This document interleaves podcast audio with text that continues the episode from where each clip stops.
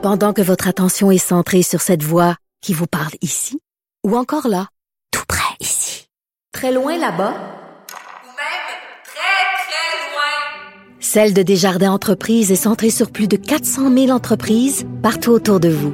Depuis plus de 120 ans, nos équipes dédiées accompagnent les entrepreneurs d'ici à chaque étape pour qu'ils puissent rester centrés sur ce qui compte, la croissance de leur entreprise.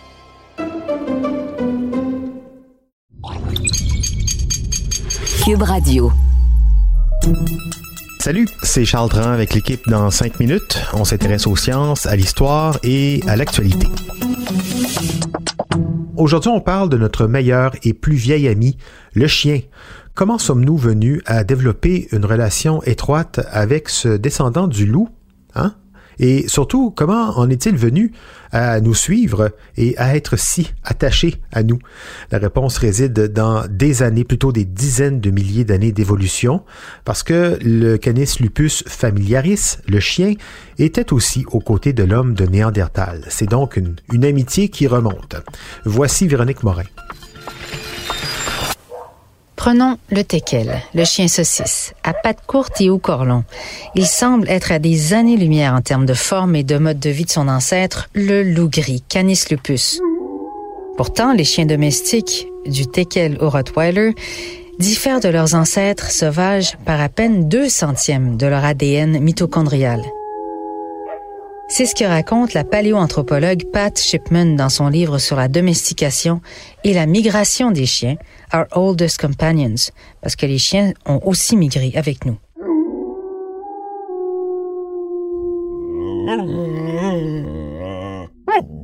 Contrairement aux loups, les teckels élevés à l'origine en Allemagne pour chasser les blaireaux préfèrent la compagnie des humains et communiquer avec lui. En fait, tous les chiens domestiqués présentent les mêmes traits de caractère à des degrés divers, amicaux, affectueux, protecteurs, enjoués, gardiens ou bergers et chasseurs.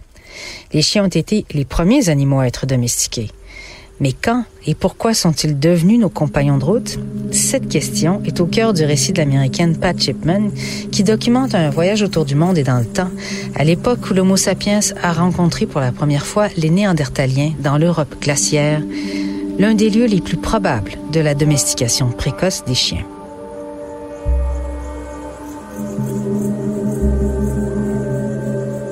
Les Néandertaliens n'ont jamais domestiqué les chiens, mais ils chassaient les mêmes animaux que les loups européens, principalement des herbivores de taille moyenne et grande, y compris des cerfs.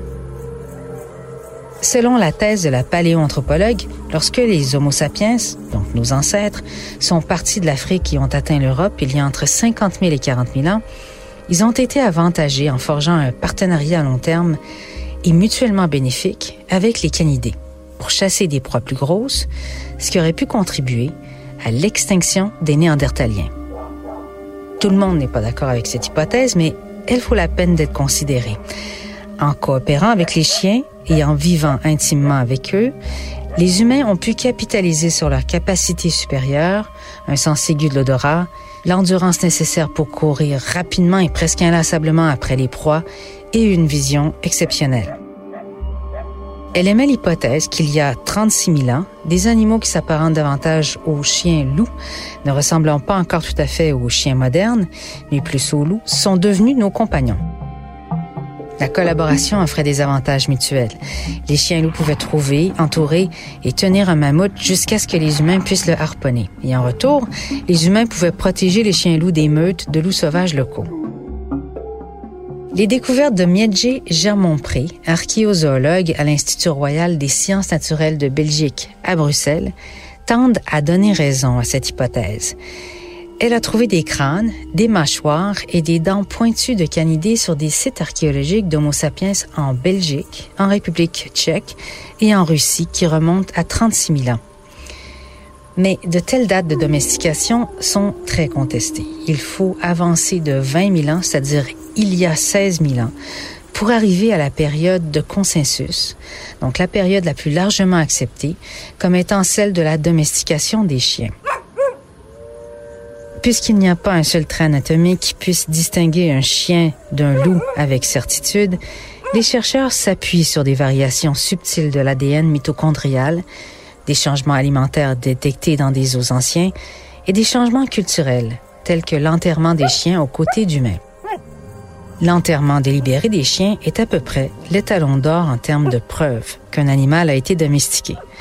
Et c'est sur la rive droite du Rhin, dans l'actuelle Allemagne, que les premiers restes d'un chien clairement domestiqué ont été découverts, connu sous le nom de chien de bonne Oberkassel et datant de 14 200 ans, il a été retrouvé en 1914, blotti entre deux squelettes humains, la tombe décorée d'œuvres d'art faites d'os et de bois.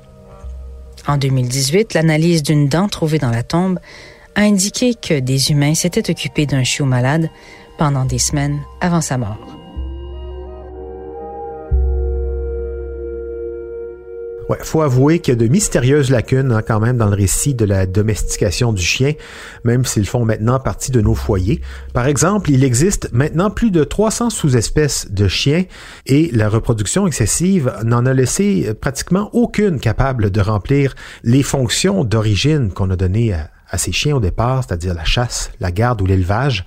Autre question aussi, comment le loup a-t-il pu évoluer pour devenir l'une de ces 300 sous-espèces? Comment un loup a-t-il pu devenir soit un bulldog, un livrier afghan ou un caniche? Ça reste une question qui doit bien trouver des explications quelque part et que nous allons tenter de creuser un peu plus dans un prochain épisode. Merci Véronique Morin, c'était en cinq minutes.